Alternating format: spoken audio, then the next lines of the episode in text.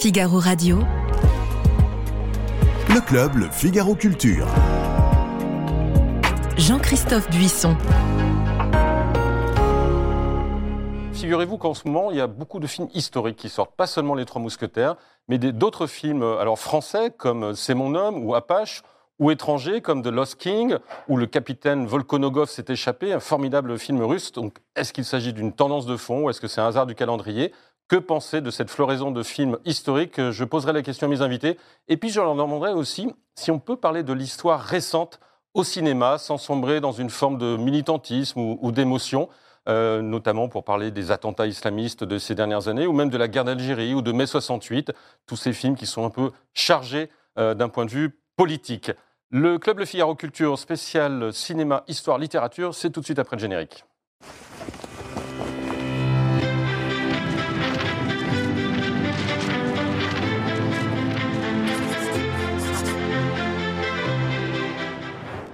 Alors, mes quatre mousquetaires sont un peu particuliers puisqu'il y a deux femmes et deux hommes. Et oui, c'est le 21e siècle, donc maintenant il y a des femmes mousquetaires. Clara Gélion, Clara Géliot, pardon, chef de service euh, cinéma au Figaro Magazine. Geoffroy Caillet, rédacteur en chef du Figaro Histoire, qui consacre son numéro de avril-mai à la France des mousquetaires. Des mousquetaires. Vous avez convoqué les meilleurs 17e Simone Berthier, Jean-Christian Petit-Fils, Jean-François Solnon et aussi Claude Chop pour parler d'Alexandre Dumas. C'est un numéro absolument formidable avec aussi un, article sur qui était le véritable D'Artagnan. Eugénie Bastier, vous êtes euh, grand reporter aux pages débat du Figaro. Vous aussi, vous venez de euh, publier un livre, pas vous aussi, vous venez de publier un livre. Sauver la différence euh, des sexes dans la prestigieuse collection Tract de Gallimard. C'est le n'a rien tract. à voir avec les mousquetaires. euh. Même si Porto c'est bisexuel. Quoique, on va voir. on va voir, mais peut-être quand même. Euh, chez Gallimard, donc le tract numéro 46, et Laurent Dandrieux. Bonsoir. Vous êtes rédacteur en chef des pages culture de valeurs actuelles. Votre dernier livre, c'est Rome ou Babel pour un christianisme universaliste et enraciné euh, chez Artege. Mais vous aviez publié un livre qui est une petite Bible, en tout cas pour moi. C'est pas tout à fait Tullard, mais on n'en est pas loin. Dictionnaire passionné du cinéma, 6000 films à voir ou à fuir, parce que quand on vous lit dans Valeurs Actuelles, on sait que vous pouvez avoir beaucoup de mauvais esprits et un esprit très critique. C'est ce qu'on demande pour parler notamment de ce film, euh, de ce film événement, Les Trois Mousquetaires. C'est le premier volet d'un diptyque signé Martin Bourboulon, une grande superproduction française en langue française, une nouvelle adaptation des Trois Mousquetaires. Il y a eu beaucoup d'adaptations, une quarantaine, je crois. On en parlera peut-être avec, Geoffroy qui a fait la liste. Euh, mais celle-ci sort en salle ce mercredi 5 avril, s'annonce comme euh, peut-être un, grand succès commercial. Est-ce que ça sera un grand succès critique? On va voir tout de suite. Mais avant de parler, d'avoir votre avis euh, sur ce film, je voudrais, Clara, peut-être commencer pour nous raconter un peu la genèse de, ce projet. C'est le grand film de français de l'année, film historique, la plus grosse production a priori pour l'année 2023. Ouais, la plus grosse production, donc qui nous vient de, de Pathé.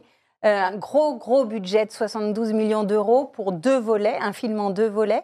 Donc, c'est à l'initiative de, des producteurs euh, Dimitri Rassam et, euh, et de Pathé, donc, euh, qui, Sédou. qui est mené par Jérôme Sédou. C'est vrai que c'est assez audacieux et on peut se réjouir que ces producteurs se soient emparés d'un de nos, nos joyaux du patrimoine littéraire pour, euh, pour euh, mettre euh, pour leur plus gros budget cinématographique de l'année. Voilà, ce qui, ce qui leur a plu dans cette idée, c'est que euh, il y avait un souffle épique. C'est un vrai film d'aventure. Et ils ont confié donc la- l'adaptation aux auteurs du prénom, Mathieu Delaporte et Alexandre de la Patelière, qui connaissent bien leur sujet, euh, qui sont des, des vrais passionnés et qui étaient ravis de pouvoir s'emparer de, de ce roman parce que ils m'ont raconté quand je les ai interviewés que eux avaient été un peu frustrés des, des adaptations qui avaient été- des nombreuses adaptations qui ont déjà été faites parce qu'à chaque fois ils trouvaient qu'il y avait une espèce de d'ironie, euh, de euh, on- on- les adaptations flirtaient avec la farce Mhm. et ils voulaient revenir à un côté un peu plus premier degré. Ce qui Euh, n'empêche pas l'humour. Il y a beaucoup, Ce il qui n'empêche pas l'humour et, la fantaisie, mais voilà, hein, ils voulaient quand même retrouver aussi une certaine noirceur qu'on verra un peu plus d'ailleurs dans le deuxième volet sur, euh, consacré à Milady. Et, euh, et ce qui est formidable, c'est que le, le résultat est là. Euh, on, on voit vraiment. Enfin, c'est un vrai film d'aventure, quoi, où il y a effectivement, on passe par toutes sortes d'émotions. C'est très beau, c'est tourné euh, dans des décors réels euh, absolument magnifiques. Alors, on passe de, la cour du Louvre euh, à la cathédrale de Meaux, etc. Des costumes absolument somptueux. Les acteurs, qui sont de grands acteurs, sont vraiment au service de l'œuvre. On pouvait craindre, je ne sais pas, qu'ils nous amènent une certaine mo- modernité qui aurait été un peu dérangeante. Euh, pas Ouais, du ou tout. anachronique. Euh, ouais. Euh, voilà. Bon, alors après, bien sûr, c'est adapté. Donc, euh, ça a été resitué dans une temporalité, Mm. etc. Parce que le côté, le feuilleton permettait pas à un film de tenir la route si on ne l'adaptait pas un peu, quitte à à, à trahir euh, certaines choses, mais, mais les épisodes essentiels sont là et, euh, et voilà, ça fait Là, un c'est vrai surtout l'affaire des, des ferrets de la reine. Eugénie, je sais que vous êtes une, aficionada, mais absolue, des Trois Mousquetaires d'Alexandre Dumas, euh, et de 20 ans après, du Vicomte de Bragelonne. Euh, vous êtes retrouvée de- dans ce film parce que je suis sûr que vous étiez très, très exigeante. euh, Oui, enfin, je- il y a deux exigences quand on regarde un, film historique. Généralement, on a une exigence de vérité ou de vraisemblance historique. Là, on a une exigence de vraisemblance littéraire, puisqu'il s'agit à la fois d'un d'un film historique et d'un film littéraire. Ouais. Et je trouve qu'ils ont quand même réussi à garder euh, l'esprit de- de- du roman de Dumas tout en faisant des changements de scénario euh, assez conséquents, puisqu'il y a plein de, effectivement, euh, plein de scènes qui n'existent pas dans le roman, qui sont, qui sont rajoutées, ou alors des scènes qui ne sont pas, qui étaient dans le roman et qui ne sont pas Dès dans le début, parce qu'ils annoncent que ça commence en exemple, la scène inaugurale. 1627 au lieu de 25 pour avoir tout de suite le siège de la Rochelle. D'Artagnan arrive sur un, beau cheval, alors normalement il arrive sur un cheval jaune, son fameux bidet. Donc voilà, les puristes en tout cas de, de l'œuvre de Dumas seront peut-être un peu, un peu déçus, mais je- moi j'ai globalement, en- en- à la fin du film, je me suis dit deux choses. Je me suis dit, euh, j'ai très envie de voir la suite Mhm. et j'ai envie de relire Dumas. Donc je pense que l'objectif euh, a été atteint, Euh, même si effectivement c'est un, c'est un film, dont on est entraîné du début à la fin, l'esprit de la cavalcade de Dumas euh, est présent. Après, est-ce que c'est un chef-d'œuvre qui restera comme, euh, le Cyrano de Bergerac avec, euh. Gérard Depardieu ou euh, la Reine Margot? Avec Adjani je, je, je ne suis pas sûre. C'est vrai qu'on se demande parce que parfois... a- je trouve Ouais. qu'il manque quand même ce personnage. Enfin, il manque le Gérard Depardieu ou Adjani euh, Mm. qui incarne vraiment un personnage, euh, voilà, une, une épaisseur, même si Vincent Cassel en Athos c'est quand même euh, très bien. Ouais. Enfin, il, fait un Athos parfait, je trouve. Mais Mais, est-ce que vous êtes amusé Voilà. de temps en temps à vous dire, euh, je ne sais plus si ça c'est dans Alexandre Dumas ou s'ils l'ont inventé? Oui, alors je me suis dit en fait pendant le film, mais je ne retrouve, je, je me souviens pas de ce- cette scène par exemple. Voilà. Et je me suis dit, euh, est-ce que c'est parce que j'ai oublié? Effectivement, après, en- je suis allée revoir euh, un peu l'histoire et je me suis dit, non, en fait, oui, ils ont changé euh, pas mal de, Mm. de- de choses, notamment Athos qui est un frère, un frère protestant. Euh, je, je me suis dit, tiens, je, je n'avais jamais lu ça dans les Trois. Mousquetaires.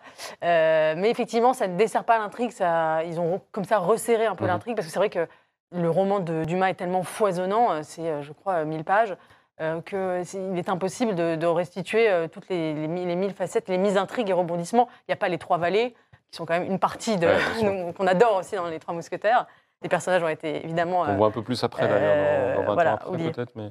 Laurent, qu'est-ce que vous avez pensé? Alors la première chose, c'est qu'effectivement, on est très content, même ravi de voir le cinéma français se réapproprier euh, ce chef-d'œuvre, sachant qu'on avait eu tendance à laisser un peu le, le- le cinéma de KPDP euh, être préempté par Hollywood ces dernières années. Mhm. Et euh, on est d'autant plus content qu'effectivement, par comparaison, euh, c'est un film qui, qui n'a pas à rougir euh, par rapport au film hollywoodien en termes de, de vivacité de la mise en scène, en termes de somptuosité des décors et des costumes. C'est très vif, c'est plein, c'est- plein d'allant. Il y a un casting effectivement assez, assez impressionnant qui, à mon sens, est dominé, oui, par Cassel, qui est Ouais. un, un Athos à peu près parfait. Et euh, Un moi, peu je- âgé quand même pour Ah, ça fait rôle. un 50 ans, donc dans le Vicomte de Bragelonne, Voilà. il aura 80 ans. il a vieilli tous les personnages, à part d'Artagnan. Ouais. Et j'ai une, une mention spéciale aussi euh, euh, pour Marc Barbet qui joue euh, le, le capitaine des mousquetaires. Ouais, Et on- Tréville. Tréville, et on- on- je pense que ce sera difficile de l'imaginer Ouais, autrement après. Il est, il est vraiment incroyable.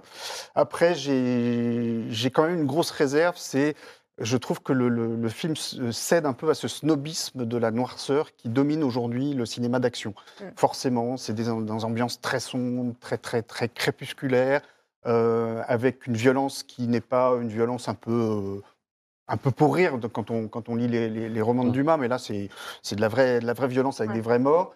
Euh, et puis, du coup, je trouve que ça, il manque quand même cette, cette espèce de, de- Couleur. de- d'allégresse qu'on a à, à lire la prose de Dumas. C'est on est trop dans le, dans le sombre. Et puis après, je confesse un petit agacement euh, euh, politiquement correct ou incorrect. euh, qui d'autant plus idiot que c'est j'en ai eu deux en fait qui sont concentrés dans la première demi-heure Mm.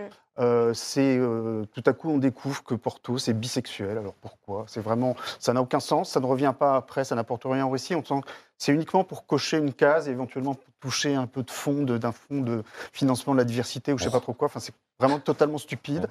Euh, et puis plus grave pour moi, il y a cette scène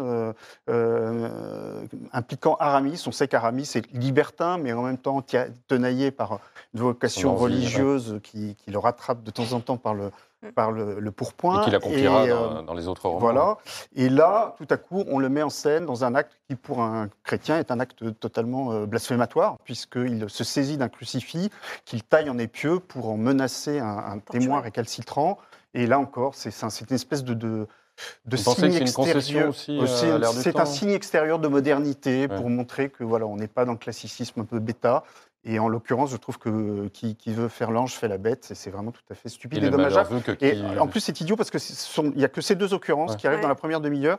Et du coup, je me suis dit, moi, je me suis un peu braqué contre le film à ce moment-là. Je me suis dit, quelles sont les couleuvres politiquement correctes qu'on va essayer de me faire euh, avaler dans la suite du récit? Je suis resté un peu bêtement sur mes gardes pendant le, Mais le ouf, reste en a- du il y en a film. pas Et Dieu après. merci, il n'y en avait pas d'autres. Ouais. En Euh, attendant le deuxième volet. Geoffroy Caillet, c'est un- euh, Laurent parlait des, des précédentes adaptations. La, la précédente française, elle date de 61, c'était Bernard Bordery. Et, Ah, Il y euh, avait celle des Charlots en 74 quand même. Pardon, c'est bizarre, je l'ai oublié. Mais en tout cas, celle de 61, je ne sais pas si vous vous souvenez de l'affiche. Et Justement, je, je fais référence à ce que disait Laurent. On voyait les mousquetaires avec ces capes bleues, très bleues, avec les fleurs de lys. Mm. Et c'est peut-être ce, qui a, euh, la- la- la- la- ce qui change vraiment dans cette, dans cette version qui est effectivement euh, sombre. C'est quelque chose qui est dans l'air du temps, cette idée de, de faire des... Oui, je, Un peu je- western, Je, un peu- euh. partage l'avis de Laurent, c'est-à-dire qu'il y a une façon aujourd'hui de filmer le passé qui consiste à nous faire croire que euh, euh, les temps précédents n'avaient pas inventé le soleil, euh, n'avaient pas inventé les couleurs. Et en l'occurrence, c'est vrai que les casaques bleus des mousquetaires qu'on attend, on les voit jamais dans le film. Mm. La seule tache de couleur qui se distingue dans le qu'on distingue dans le film, c'est celle de la robe rouge du cardinal de Richelieu, Mm. qui est par ailleurs euh, fort bien jouée. Enfin, Eric Euh, voilà.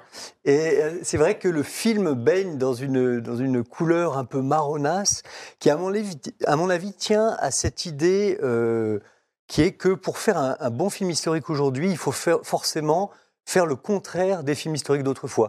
Alors l'archétype des Trois Mousquetaires d'autrefois, c'est il y en a des quantités, mais c'est le film de 1949 euh, avec Gene Kelly, qui est un film en technicolor, flamboyant.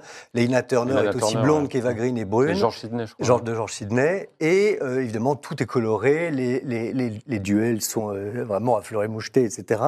Euh, presque euh, cho- chorégraphiés.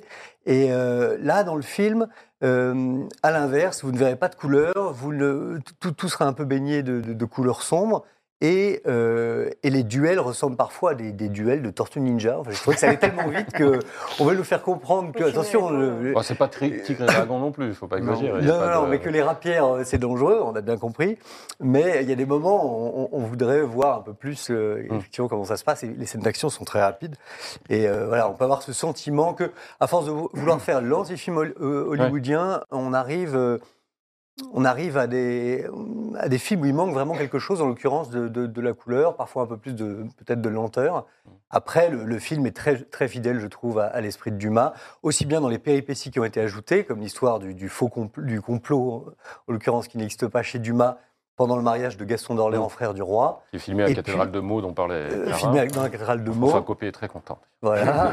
Et puis, euh, par ailleurs, les dialogues qui, euh, Ouais. d'une façon différente de Dumas, euh, reprennent à leur actif cette- cet humour, cette ironie, notamment par le biais que je trouve très ingénieux des fausses citations historiques anticipées, la plus célèbre étant la, la- la reine veut la guerre pour éviter le déshonneur, elle aura le déshonneur et la guerre. Et la nous guerre. aurons la guerre. Et Et nous, aurons la guerre. Donc Winston Churchill, euh, si tu Ouais. nous entends. euh, Ça, c'est très le- amusant. Parfois, il y a des citations de films, on entend dans la bande-annonce Eva Green dire Yes, Le le, diable, diable, probablement, tout le monde aura reconnu un titre de Robert Bresson, etc. Et ça, je trouve ça très ingénieux.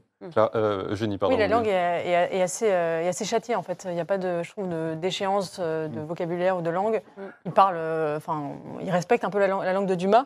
C'est vrai que je suis d'accord avec vous sur le, le côté sombre. Moi, ça m'a frappé. On a l'impression que D'Artagnan ne se lave que dans la dernière demeure du film, mais qu'il reste sale pendant, euh, pendant une heure et demie, on se dit, mais il a jamais pu trouver un, un, bac d'eau pour se, pour se laver, parce qu'il sort définitivement de la tombe où il a été en- enterré. Euh, et euh, c'est intéressant ce que vous disiez sur euh, Porthos bisexuel, parce que je trouve qu'il y a un glissement qui dit, très, enfin, qui dit quelque chose sur la, la nouvelle morale. C'est-à-dire que, par exemple, Constance de Bonacieux, elle, normalement, elle a un mari. Euh, et, euh, et en fait, euh, bah, D'Artagnan commet un peu l'adultère avec elle. Mhm. Enfin, c'est c'est un- c'est une histoire d'adultère. Alors ça, c'est effacé, c'est-à-dire que le mari disparaît, parce que ça ne rendrait pas sympathique le personnage qui soit euh, adultérin. Euh, par contre, on rajoute une nouvelle morale du temps, qui est que Porthos est bisexuel. Donc ça montre bien le glissement de la morale. On efface le mari, on rajoute euh, le Porthos bisexuel. Geoffroy, je, je reviens, je reviens à vous sur la, la crédibilité historique. Alors, vous allez me dire, déjà, Dumas, Oui. il viole un peu l'histoire. Donc là, on viole Dumas qui viole l'histoire. Donc à la, à la fin, on s'éloigne quand même beaucoup de, de l'histoire réelle ou pas? Parce que votre dossier dans le, dans le Figaro Histoire revient justement sur les, les vrais personnages qui ont inspiré. Finalement, quand on voit le film et qu'on lit votre dossier, il y a des choses qui, qui convergent quand même euh, de manière fréquente. Un, un atout supplémentaire du film, à cet égard, c'est que justement, il réhistoricise Ouais, ce que absolument. parfois Dumas a, a dégradé au Et plan notamment historique. Louis XIII et Richelieu. Notamment le personnage de Louis XIII, interprété par Louis Garrel, qui campe un Louis, XVI un Louis XIII euh, très loin des caricatures falottes qu'on voit dans Mm. tous les films où il Ouais. apparaît.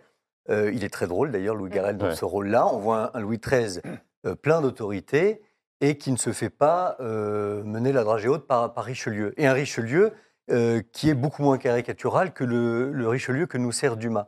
Donc à cet égard, les- il y a eu un travail historique sur les personnages de la part des scénaristes euh, qui les sert au plan historique. On les retrouve, on les retrouve tels qu'ils étaient et tels qu'on les lit, notamment dans les, les- les biographies de Jean-Christian Petit-Fils euh, pour euh, Louis XIII et la biographie de, de Simone Berthier, le livre qu'elle consacre aux relations, relations entre Louis entre- XIII et. Richelieu. On voit quelque chose de beaucoup Ducs plus équilibré ouais. dans, dans- dans le, dans, dans le film. Oui, notamment la, la- la journée des Ducs. Donc ça, j'ai trouvé ça absolument intéressant. Euh, quelque chose qu'on qu'on n'attendait pas. Et Louis XIII a un relief vraiment qui est inexistant dans la longue historiographie euh, de, Louis XIII au cinéma. Et Clara, je ne sais pas si vous avez remarqué, mais euh, quand on a annoncé la sortie de ce film, il y a quelques confrères et consoeurs qui ont commencé à dire là, on va piocher dans les, dans les vieux pots de l'histoire, de la littérature du 19e feuilletonesque. Alors, il y a tant de choses à raconter sur notre époque. Les deux scénaristes que vous avez vus, ils, étaient sensibles à ce genre de- de réflexion? Oui, oui. Bon, D'abord, ils étaient ravis parce qu'ils disent qu'ils sont toujours ravis qu'il y ait une petite polémique parce Ouais. qu'ils sont contents de pouvoir y répondre. Et puis, euh, euh, non, ils, ils- ils cherchaient un souffle. Et c'est vrai que le souffle euh, dans l'histoire, enfin, il n'y a pas, a pas mieux que de notre histoire pour trouver un, souffle, quelque chose d'épique. Euh, ils disent que ça n'empêche pas de, de- de le trouver. On en parlera sans doute tout à l'heure dans, dans l'histoire plus récente. Mais, mais c'est vrai que enfin, ça leur a pas vraiment posé de problème parce que, euh, effectivement, vous disiez la dernière adaptation date quand même de 1961. en France. euh, ouais. et que, Ah, voilà, Sauf les Charlots, dans- sauf les Charlots. cher Et puis- à Laurent Dandrieux. Finalement, ce qui est important, il me parlait du théâtre, par exemple. Le théâtre, c'est vrai qu'on se plaint jamais de revoir euh, du Molière éternellement, Mmh. euh, du Racine.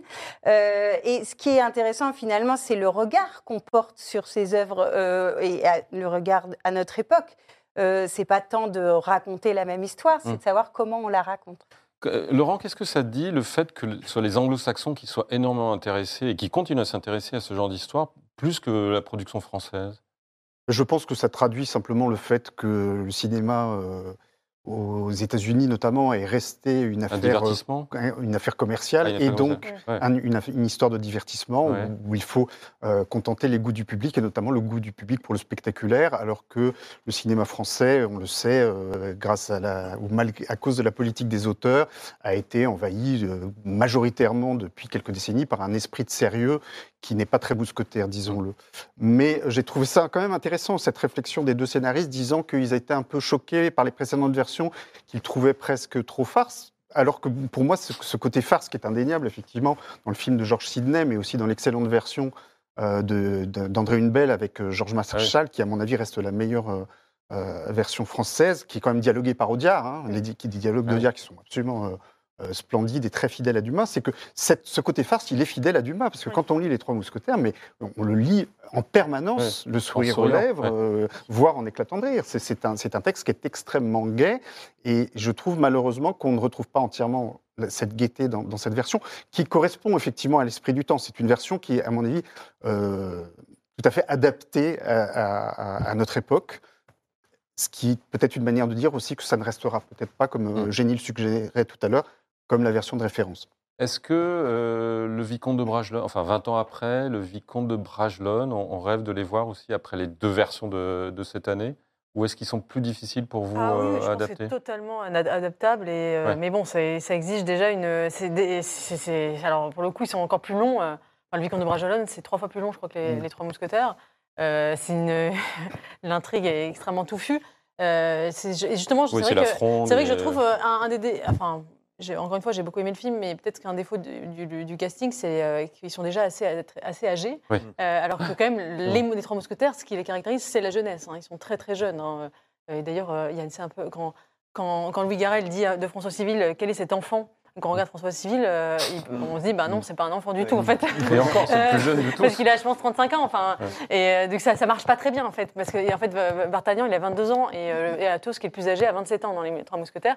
Effectivement, euh, peut-être qu'ils auraient pu chercher un casting un peu plus, un peu plus jeune, mais ça, ça exigeait de prendre davantage de risques et de pas prendre des têtes d'affiche déjà. C'était installé. volontaire, en fait. Ouais. C'était aussi pour montrer qu'un homme de, de 27 ans, euh, vous disiez à l'époque, n'est pas le même euh, qu'un homme de 27 ans aujourd'hui. Et là, Ouais, les là- mousquetaires, en l'occurrence, enfin, en tout cas, c'est ce qu'il voulait dire, c'est que... le- Il va falloir des sous-titres. Enfin, là, il n'était pas obligé de faire des, des cheveux gris à Athos, par exemple. Il y a quand même c'était- 27 C'est ans. la Là, les cheveux gris. Tout le Les mousquetaires, il va vraiment déjà- finir en chaise roulante. Les mousquetaires avaient déjà une carrière derrière eux, contrairement à D'Artagnan, et ils voulaient montrer un petit Oui, peu... oui. Voilà. Oui, ils ont déjà beaucoup vécu. C'est vrai Voilà, ont l'aventure ils ont l'âge sentimentale. de 20 ans après. Ils ont l'âge Oui. des mousquetaires dans En fait, 20 c'est ans après. Et c'est peut-être aussi au service de la gravité voulue, justement, Ouais, ouais. euh, dans, Oui, du dans ce film. crépusculaire, oui. tout à fait. Oui, crépusculaire, et qui n'est pas chez Dumas. Bon, on donne l'impression de faire la fine bouche, mais globalement, on a quand même Oui, oui. beaucoup, Allez-y. beaucoup Ça reste un Ça reste on- un bon On spectacle. vous encourage euh, à la voir et peut-être aller voir d'autres films historiques. Euh, je le disais en introduction, euh, curieusement, c'est peut-être un hasard du, du calendrier, mais de, l'agenda cinématographique. Mais la semaine dernière et cette semaine, ce mercredi et la semaine prochaine, plusieurs films à connotation historique sortent, et notamment des films français. Alors, je ne sais pas si vous les avez tous vus, mais il y a, deux films, notamment, qui, viennent de sortir ou qui sortent, qui sont euh, Apache de Romain Quiro et C'est mon homme euh, de Guillaume Bureau, qui, est un moment qui se passe au lendemain de la Première Guerre mondiale, qui sonne un peu comme le retour de Martin Guerre. Je ne sais pas si les uns les autres avaient vu, vous avez vu ces deux films, sachant qu'ils ont beaucoup moins de moyens que les Trois Mousquetaires. Laurent, je sais que vous n'avez pas aimé Apache. Non, j'ai pas aimé du tout Apache. Je l'ai trouvé complètement toc. C'est une reconstitution euh, très factice et très euh, euh, très bling bling du Paris canaille des années 1900. Euh, on n'y croit pas une seconde, ni ni ni au décor, ni au cadre, ni aux péripéties, ni aux personnages. Il y a en plus pour faire moderne, on a rajouté une bande son rock, mais une bande son rock des années 60, donc c'est c'est Mm. du moderne vieillot. Enfin, c'est ça, ça- j'ai trouvé que ça n'avait absolument euh, Ah oui, au aucun point de sens. même pas nous dire de quoi il s'agit. Quoi. De quoi... Euh, c'est une vague histoire de vengeance euh, d'une jeune fille, euh, enfin un enfant qui a vu son frère tué par le chef d'une bande d'Apaches, donc c'est ces voyous qui terrorisaient Paris euh, dans les années 1900. Et donc pour se venger, devenue adulte, elle intègre la, la bande euh, dans le, le but d'assassiner son chef. Et dont les elle tombe amoureuse, Les évidemment. sentiments s'en mêlent. Clara, euh, Ouais, vous c'est un- êtes aussi sévère? Un Gangs of New York euh, à la sauce... euh, mais bon, mais pas. Scorsese qui veut, Ah ouais, ça, effectivement. Euh, oui, bah, on est dans les stéréotypes euh, des prostituées, des mauvais garçons, euh, du, du Belleville de, de 1900. euh, bon. Et effectivement, moi, je pense que le, alors, le scénario est, est pas dénué de, de clichés et tout ça. Et en plus, euh, je crois que malheureusement, le réalisateur n'a pas eu euh, les moyens de ses ambitions. Donc, euh, ça donne quelque chose d'assez. euh, assez, ouais, pour le coup, il y a une violence qui est traitée de manière, je trouve, assez, euh, assez complaisante, assez déplaisante. C'est mon homme? Quelqu'un a vu C'est mon homme? Euh, Oui. Euh, oui, c'est mon homme. Donc c'est une histoire. euh, c'est l'histoire d'un- d'une gueule cassée qui, qui revient euh, euh, amnésique et euh, on, on ch- on recherche sa femme. Donc il y a une, une, une annonce qui paraît dans le journal et une première femme euh, photographe se déclare comme étant son épouse. Euh, il ne se rappelle pas trop, mais enfin, elle a l'air sympathique. Et, et donc, euh, il, il ré- elle lui réapprend un petit peu l'amour qu'ils qu'ils avaient partagé. Et à ce moment-là, arrive une deuxième femme qui lui dit Mais non, c'est mon homme, c'était moi son épouse. Ouais. Et elle, elle est euh, danseuse de, chanteuse de, de cabaret. Euh, par Louise Bourgoin. joué par Louise Bourgoin, voilà. Euh, C'est un film qui, euh, qui est un peu inégal, à mon sens. Il y, a, il y a de jolies choses. Je trouve qu'il n'y a pas d'effet de manche dans la mise en scène.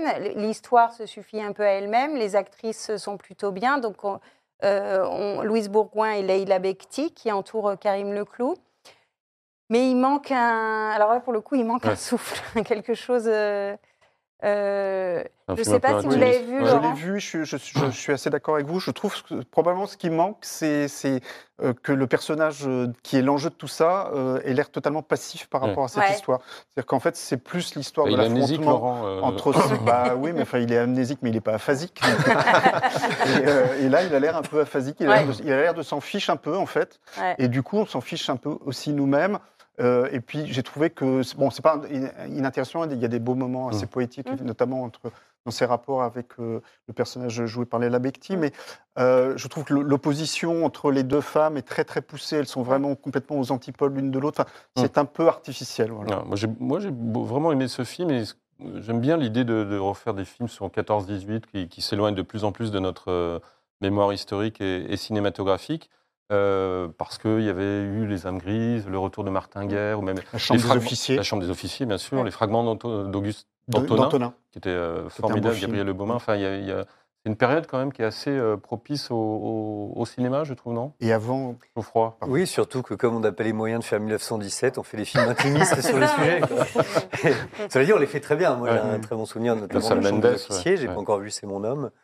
Euh, Mais c'est une période propice. Enfin, Oui, en- en, l'occurrence, là, c'est l'après-guerre, effectivement. Parce qu'il y a, y quand même 300 000 Français qui, qui- qui ont disparu pendant la guerre de 14-18. Donc, évidemment, euh, Et c'est un sujet qui avait déjà été traité Ouais. par euh, Anouilh dans Le Voyageur sans bagage, et bien qui sûr. était une pièce dont il avait fait lui-même un film avec Pierre Freinet qui jouait l'amnésique, un, un amnésique qui retrouvait la mémoire mais qui en fait faisait semblant de ne pas la retrouver parce que sa famille lui paraissait tellement détestable qu'il n'avait pas du tout envie de la retrouver. Ceci dit, là, pardon, mais c'est euh, le- il y a une, quand même une réussite dans ce film, c'est que le doute plane Oui, jusqu'au bout. c'est vrai. Et, et on, se- on se demande même à un moment si le, le- le soldat euh, Jusqu'à ne- une minute avant la fin du film. ne sait pas euh, Ouais. lui-même où il veut aller. Ouais. Oui, non, Eugénie. non, non, je, je trouve que c'est vrai que ce qui caractérise le, le cinéma français en matière de films historiques, c'est peut-être justement de, de choisir toujours un angle intimiste Mm. euh, pour traiter euh, l'histoire et, euh, et ne pas oser à, justement à affronter la grande histoire. Euh, dire, nous, on a, on- euh, enfin, les, les Américains font le, il faut sauver le sol- soldat Ryan, nous on fait la grande vadrouille. Euh, le, Ouais. enfin, un côté un peu décalé, on n'ose pas. capitaine. Conan, ouais, Capitaine. Conan, Oui, mais c'est quand même. c'est des exceptions. Voilà. Est-ce et, qu'on euh, n'ose pas ou est-ce que c'est un, juste un problème de moyens? C'est peut-être un problème de moyens, en effet. euh, c'est- je je m'interroge. Mais euh, c'est vrai qu'on n'a pas fait 1917, on n'a pas fait à l'Ouest euh, rien de nouveau. On fait euh, des films sur la, sur la Première Guerre mondiale, soit euh, intimistes, Mmh. euh, romantiques, soit euh, effectivement sur, sur des aspects minoritaires de l'histoire. euh, et euh, on, ne, on- enfin, on, ne- on ne fait pas la grande fresque. Il y avait Week-end à Zuidcote aussi, quand même, sur Dunkerque, qui était pas mal. hein. Et, et donc, euh, c'est comme Ouais, si on avait dommage peur que en fait, Dunkerque de ce notre propre histoire. par les Anglais. Enfin, on va pas revenir. Paradoxalement, on est le pays qui a la plus Les longue Américains. histoire. On n'est pas le Ouais. pays qui, qui a le plus marqué l'histoire du cinéma en termes de, de films historiques. hein. Ouais. Quand on regarde les grands films historiques, ils sont souvent américains ou euh, britanniques. Euh, mais il y a peu de films français euh, comme ça, qui, qui- de l'équivalent de, euh, je sais pas, euh, oui, j'ai dit il faut soldat- sauver le soldat Ryan ou. euh, ou, euh, ben, encore récemment, il y a eu Dunkerque, euh, le film britannique. Il y a eu une période KPEP dans le cinéma KPEP, français. mais- mais encore une fois, c'est romantique, c'est littéraire, c'est pas- années 50-60. C'est pas la Ouais. grande histoire. et, euh, Alors, il y a un pays qui a une grande histoire et qui a un grand cinéma aussi, même s'il était un peu soviétisé, c'est la, c'est la Russie. Et justement, mercredi dernier est sorti en salle un film qui, qui- qui trouve euh, son public, et je crois que c'est mérité, qui s'appelle Le capitaine Volkonogov s'est échappé de Natalia Merkulova et Alexei Choupov, euh, Geoffroy Caillet. Ça, c'est du grand cinéma russe quand même. Ah ouais, c'était une très bonne, une très bonne surprise. Vraiment, euh, donc le film raconte l'histoire des purges staliniennes en 1938. Là où le film est réalisé un exploit, c'est que le nom de Staline n'est même pas prononcé. Rien ne nous est expliqué de façon didactique sur le contexte de ces purges. Donc déjà la mise en place de la terreur soviétique et les purges. Euh, c'est l'histoire qui raconte le film de, qui, qui raconte l'histoire de A à Z. C'est-à-dire- C'est en ça que le film est profondément cinématographique. Ce sont les images qui nous instruisent de ce qui se passe. En l'occurrence, l'histoire de ce capitaine qui partage, à ce, qui partage ce système de, de purge, qui, par- qui participe à, à l'organisation des purges et qui comprend qu'il est lui-même menacé. Donc il décide de s'échapper. Mais là où le, le- le- le titre du film pourrait laisser croire, et la bande-annonce pourrait laisser croire que le film est simplement une chasse à l'homme, Mm. C'est qu'en fait, euh, très rapidement dans sa quête, il est arrêté par euh, une sorte de vision de l'au-delà qu'il a, euh, et qui lui indique que s'il ne, trouve pas le pardon d'au moins une des familles des victimes qu'il a exécutées, il ira en enfer. Tout d'un coup, il se, rappelle que l'enfer existe et qu'il y a un enfer encore pire que l'enfer stalinien dont il vient d'essayer de, s'échapper. Et le film décrit alors sa fuite, certes, mais surtout euh, sa quête des familles des personnes euh, de qui vient quémander un pardon. Et donc, le film part dans une dimension, euh, dans une quête métaphysique, pas simplement une chasse à l'homme, euh, avec des accents dostoïevskiens que Mm. j'ai trouvé exceptionnels. Ouais. Et en réalité, cette, cette, cette traque est une souffrance permanente parce que euh, de personne en personne, il, il ne parvient pas, je ne raconte pas tout le film, mais il ne parvient pas à, à- à- à À trouver, obtenir, ce à obtenir pardon, le pardon Mm. qu'il quémande. Et ce qui lui fait le plus peur, c'est pas d'être rattrapé et exécuté euh, pour subir le sort qu'il a fait subir aux autres, c'est euh, vraiment de finir en enfer. Et le capitaine euh, ou le supérieur qui le traque lui fait comprendre à un moment que jamais il ne trouvera, le, il ne trouvera la rémission. Mais, mais voilà, ils sont dans une deux situations tout à fait différentes. Euh, pour, le, pour le supérieur, euh, euh, l'enfer n'existe pas. Pour le capitaine Volkonogov, l'enfer existe. Et, et- et c'est à ça définitivement qu'il faut échapper. Bon, Eugénie Bassier, il y a, il y a deux, deux écrivains que vous adorez, il y a Alexandre Dumas et Dostoïevski. Donc euh, Bah, vous êtes exactement, encore une fois bien a- placé pour. Il y a autant de distance entre Alexandre Dumas et Dostoevsky qu'entre euh, ce film et le film des Trois Mousquetaires. Parce qu'on est vraiment bas. Et puis, euh, mais d'ailleurs, on voit bien les tropismes historiques et nationaux de ces deux films parce que c'est vraiment. On ne peut pas faire plus français qu'Alexandre Dumas et on ne peut pas faire euh, plus russe que ce film. Euh, parce qu'effectivement, c'est moins un film historique d'ailleurs qu'un film, à mon avis, une réflexion euh, presque universelle Mmh, sur le et mal euh, et la rédemption et la chute. Euh, à la limite, je pense que c'est même pas le, le sujet n'est même pas les purges staliniennes. Oui, mais il faut être dans un enfer pour parler Mais, de l'autre enfer, comme voilà, le Geoffroy, et l'enfer soviétique. Et, d'ailleurs, il n'y a pas vraiment beaucoup d'efforts qui sont faits, je trouve, pour enfin, mettre en- Expliciter, expliciter euh, le cadre tout, historique. À la fin, ils se battent sur un toit, il y a des antennes paraboliques. Mm. euh, enfin, on, est- on voit qu'ils font même pas trop d'efforts de restitution euh, Ça n'est pas le euh, sujet. historique. Voilà, mais c'est pas le sujet justement. Le sujet, c'est c'est la rédemption d'un homme et et, euh, et- et alors parfois, moi, oui, j'ai trouvé qu'il y avait des scènes hein, parfois un peu un peu oniriques. Enfin, en tout cas, on, on tiré par les cheveux, effectivement, une c'est espèce d'apparition de son ami euh, parfois, qui ouais. sort de terre, euh, Mm. etc. Bon, on est- on- on ne croit pas vraiment à ça, sa c'est comme la conversion subite. bisexualité de Portos, ça dure 20 secondes. donc, euh, Non, pas- On pas film, vraiment sa, enfin, on comprend pas vraiment quel est le moteur de sa conversion, mais euh, effectivement, c'est, enfin, c'est- c'est- et moi, ce que je trouve vraiment intéressant, c'est que cette espèce de hantise de la culpabilité est tellement un, un topos euh, euh, littéraire euh, russe, enfin, qu'on retrouve dans ce film. On voit que ça, ça reste malgré, enfin, de- de- depuis deux siècles, hein, Ouais. ça hante la littérature et la, la création artistique en Russie de la culpabilité. Laurent? Oui, c'est vrai que c'est à la fois quand même malgré tout un, té- un témoignage sur les purges parce qu'il y a notamment un flashback dans lequel le supérieur de, de Volkonokov lui explique la logique de- qui fait que on exécute des, des innocents, parce que parce que euh, on préfère les exécuter avant qu'ils ne deviennent coupables et qu'ils deviendront coupables un jour ou l'autre. Donc il faut absolument passer par là. Et la scène est quand même très intéressante et très instructive. Par ailleurs, le, le- le- le film, je trouve, décrit assez bien le climat euh, euh, paranoïaque de, de- de- qui préside à ce système de, de- de purge. Et puis, effectivement, ce- le film est impressionnant par la hauteur métaphysique à laquelle il, euh, il, euh, ose ce sujet. Après, j'ai vrai, moi, j'ai été un peu gêné par le- la- la- cette mise en scène qui fait un peu tout le temps les pieds au mur pour montrer qu'on est dans un film d'auteur et pas dans un film à costume. Et notamment toute la première partie, la description de cet univers, euh, euh, de cette branche, euh, un service qui n'est pas nommé d'ailleurs, mais dont, l'objectif est d'obtenir des aveux, qui est décrit de manière complètement irréaliste, de la manière la plus bizarroïde possible. Et on sent que voilà, il y, a- y une- il y a une forme de pause dans cette mise en scène qui m'a qui m'a dérangé. Euh, mais c'est un détail parce que le, le film est vraiment euh, tout à fait passionnant. Fini le tour de table, Clara? Bah, ce qui est intéressant, c'est que en fait, c'est une troisième façon euh, de- d'aborder l'histoire au cinéma. On a parlé des grandes fleurs fresques que font Mhm. très bien les Américains, le côté intimiste euh, dont s'emparent souvent les Français. Là, on est euh, dans, dans la parabole fantasmagorique, dans la fable surréaliste.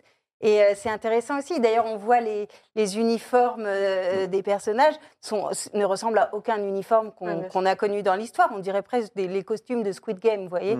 C'est euh, donc non, c'est intéressant de voir. euh, À propos de femmes, je voudrais que, Laurent, vous nous disiez un mot de, de ce film, parce que je sais que vous l'avez adoré, vous en avez parlé dans Valeurs Actuelles, qui s'appelle The Lost King, qui n'est Oui. pas exactement un film historique, mais il y a un petit côté comme ça, Ouais. onirique aussi, et qui est une histoire euh, contemporaine, mais à, à connotation Ouais, C'est un historique. et- film inspiré de, de- de faits réels. C'est une, euh, une, une anglaise, une mère de famille anglaise qui s'est prise de passion pour le cas de Richard III, le, le- le- le fameux roi euh, euh, maltraité par la pièce de, de Shakespeare et par l'histoire en général, et euh, qui se met euh, en tête euh, de le réhabiliter, et, et pour le réhabiliter surtout de retrouver le lieu où il aurait éventuellement été enterré, puisque la légende veut que son corps ait été jeté à la rivière, mais une tradition historique dit que peut-être il aurait été enterré dans une chapelle, et donc elle va, euh, en détective amateur, en quelque sorte, essayer de, de retrouver euh, euh, cette sépulture. Elle devient vite plus euh,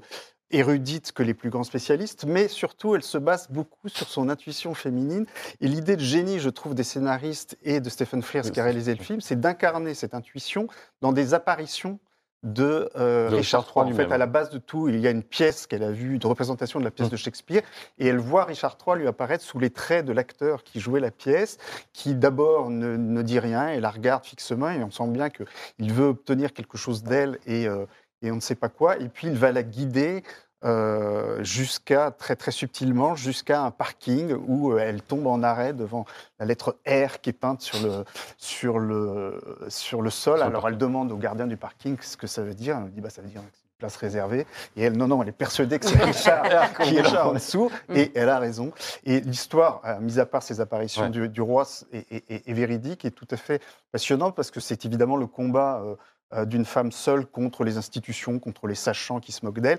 Et aussi, euh, c'est le combat d'une femme qui souffre d'un handicap Mm. et qui est touchée, qui, qui souffre énormément d'être ramenée par le regard des autres hein, sempiternellement à ce handicap de fatigue chronique. et, qui euh, du coup est touché par le personnage de, de Richard III, qui était roi bossu et, et claudiquant, et que, euh, dont elle, elle, elle pense qu'il a été malmené euh, par, par les historiens parce que euh, on, on- on- on lui a imputé tout un Parce tas que de les vices. Tudors voulaient réécrire Voilà. l'histoire à leur, Et on, leur l'a ramené à son handicap qu'on a fait euh, transformer en une Et au fait métaphore qu'il ait quand même tué ses deux neveux pour prendre le pouvoir, euh, Ah, accessoirement. c'est pas prouvé. et donc voilà, elle s'identifie à ça Ouais. aussi, et à cause de ça, et ce- le fait de, de pouvoir rendre justice à ce roi. Euh, à ce roi oublié, lui permet aussi de sortir de, de l'emprisonnement de son propre euh, handicap, et ça c'est très touchant. Et c'est Sally Hawkins qui, qui Et joue qui est une le- actrice absolument extraordinaire, qui euh, est très forte quand il s'agit d'incarner un personnage qui est à la fois très fragile, mais dont on sent qu'elle est capable de renverser des montagnes. Alors, puisqu'on est dans l'histoire contemporaine, je vous propose euh, d'y rester avec ce, ce- ce dernier sujet, de se demander si, le- si on peut montrer l'histoire contemporaine euh, au cinéma. Et quand je dis l'histoire contemporaine, c'est l'histoire du XXe siècle, c'est euh, aussi bien la guerre d'Algérie que mai 68. Il y a justement l'établi euh, qui, sort, euh, qui sort en salle avec Swan Arlo qui a adapté du roman, de, enfin du récit, euh, récit roman de Robert Linhart. Vous savez, c'était ce, ce militant maoïste qui a décidé en septembre 1968 de, de de s'établir en entreprise, en l'occurrence euh, une usine Citroën, comme beaucoup de maoïstes, pour être proche du peuple et pour soulever le prolétariat ouvrier, pour faire la révolution. Euh, moyennant quoi, il se heurte à une réalité ouvrière qui est pas seulement celle qu'on qu'il pensait euh, rencontrer comme euh, étudiant normalien, brillant et comme euh, bourgeois. Euh, il fantasmait un peu. Est-ce que vous avez, Clara, vous avez vu L'établi? Ça vous paraît un bon film historique ou Pas spécialement. ouais. Ce film m'a intéressée parce que je ne connaissais pas effectivement ces établis, mais mais euh, je trouve que alors après il est, il- je le trouve un peu longuet, un peu. euh, euh, il manque, euh, il manque d'allant, je trouve, même si Swan Arlo est plutôt convaincant. Non, ce qui est intéressant, effectivement, c'est de voir que les Français, enfin, peuvent aborder une histoire récente. On a longtemps cru que c'était réservé aux Américains, que se- seuls les, Américains étaient capables de parler de leur histoire récente. Euh, là, on, effectivement, on a. on- mais un peu, mais un peu engagé. C'est un film un peu militant quand même. oui, parce c'est un que film militant. Oui. Le un- patron est un joué par Denis Podalides, c'est quand même. C'est euh, C'est intéressant parce qu'effectivement, c'est un bon éclairage sur cet euh, épisode révolutionnaire qu'on connaît mal. Il faut dire qu'il a fait un peu pchit, mais euh, c'est quand même assez manichéen. C'est gentil marxiste contre, contre méchant patron. Euh, moi, je ne suis pas tout à fait d'accord pour dire que le cinéma français a, eu- a toujours eu du mal parce que euh, bah, dans l'entre-deux-guerres, on a fait énormément de films sur la guerre de 14-18, par exemple. Euh, très rapidement, après la libération, on a fait des films sur euh, la résistance et sur l'occupation. Et après, je pense qu'effectivement, à partir du moment où triomphe la nouvelle vague dans les années 60, ça devient plus compliqué parce qu'on n'arrive plus à concevoir l'histoire comme, un, comme le simple prétexte à un spectacle. Il faut absolument trancher les problèmes, euh, résoudre la question de savoir si euh, l'armée a torturé. Ou... Ça devient un cinéma beaucoup plus militant et donc beaucoup moins euh, Ouais. euh, spectaculaire et rassembleur. euh, et donc aussi peut-être plus difficile à financer. Je pense qu'il y a plusieurs raisons. Le fait que, effectivement, les, les États-Unis, par exemple, ont une pro- enfin, euh, on a une profondeur de champ historique tellement euh, plus, grande que Mm. finalement, on a plein de sujets en fait, à traiter, euh, alors que eux, en fait, ont deux siècles d'histoire. Donc, euh, mécaniquement, ça raccourcit euh, le, temps. Euh, après, je, je pense qu'on a aussi euh, un problème spécifiquement français qui est la division autour de, de l'histoire euh, post-1789, qui fait qu'on ne s'est jamais réconcilié autour de notre histoire nationale. Il n'y a pas cet, élément de continuité historique euh, qu'ont par exemple les Britanniques, qui sont capables de faire euh, des films sur la, sur la couronne. Euh, bah, le succès de The Crown, par exemple, on, est, un, on est un exemple. Mais par exemple, il y a eu 15, euh, 15 films sur Churchill, je crois. Il y en a eu un en France sur De Gaulle et qui était vraiment pas terrible. Euh, le... Oh, dur. Enfin, Gabriel peu- hein, c'était pas je, si je suis mal. peut-être un peu difficile, un, un peu dur, mais c'est vrai que ça me, ça me frappe le, le- le décalage. On on a vraiment une vision très conflictuelle de l'histoire, et puis un mépris pour le roman national qui a été théorisé par toute une partie de l'histoire universitaire, qui consiste voilà, à, à ne vouloir traiter l'histoire que de façon scientifique Mm. et à mépriser euh, toute manière de en fait, romancer l'histoire, et, euh, et qui a nuit effectivement, je pense, au développement de, de ce film. Et puis je pense qu'il y a aussi un, un- un- un refus de l'incarnation aussi, euh, paradoxalement. Je pense par exemple, moi ça m'a frappé dans la manière dont on traite les attentats historiques. Vous, avez, vous avez eu par exemple le film de Clint Eastwood, vous savez, 15h07, Ouais. euh, qui a fait un film sur les deux Américains qui ont empêché l'attentat du Thalys. Euh, nous, il y a eu, je ne sais pas combien d'attentats en France, on n'est pas capable d'héroïser une seule personne. Euh, et c'est moi, c'est- c'est un contraste avec le film Novembre, par exemple, que moi je n'ai pas trop aimé de Cédric euh, Jiménez Mhm. où il n'y a aucune héroïsation, où on traite un espèce de collectif vague et qui montre même pas une réussite de la police française, mais un, un quasi fiasco, enfin un échec, euh, puisque enfin ils ce ne sont pas eux qui, le re- qui retrouvent la personne. Et je trouve que le, le- le décalage entre, entre la manière dont on traite à l'américaine, c'est-à-dire on, on- on trouve deux héros qui ont juste empêché un attentat et, euh, et on, on les héroïse très rapidement, on en fait un film, alors que nous on n'est pas capable de mettre en avant. euh, par exemple, bah, au Bataclan, vous avez, eu un, un- vous avez eu un policier qui est rentré dans le Bataclan et qui a, empêché que le massacre se poursuive. C'était un véritable héros. Mhm. Pourquoi on n'a pas fait un film sur ce type-là? Pourquoi on va faire un film novembre qui raconte euh, effectivement l'enquête policière, mais c'est même pas intéressant en fait l'histoire. Euh, alors qu'on n'est pas capable d'héro- d'héroïser personne. Ou un Bon, film sur Beltrame, pas- par exemple. On aurait pu imaginer un Ouais, film sur Beltrame, on l'a pas fait. vrai. Et je trouve qu'on a du mal à héroïser. Euh, on, est toujours dans le collectif et jamais dans l'individuel. hein. C'était pas le meilleur Eastwood. Oui, j'imagine que c'était pas le meilleur, mais, mais c'est- m'a frappé la manière dont on traite. Oui, je crois que pour toute la raison que vous avez évoquée tous les deux, le cinéma français peine à, faire des films historiques récents euh, et que le refus de l'héroï- l'héroïsation n'est- pas le- le- la moindre des raisons. Euh, en revanche, ça a quand même une vertu, euh, c'est que ça permet aussi de distinguer l'histoire du fait divers. Que les Américains font des films sur tout ce qui se passe euh, chez eux et qu'est-ce qui sera vraiment historique ou pas, en fait, on n'en sait rien.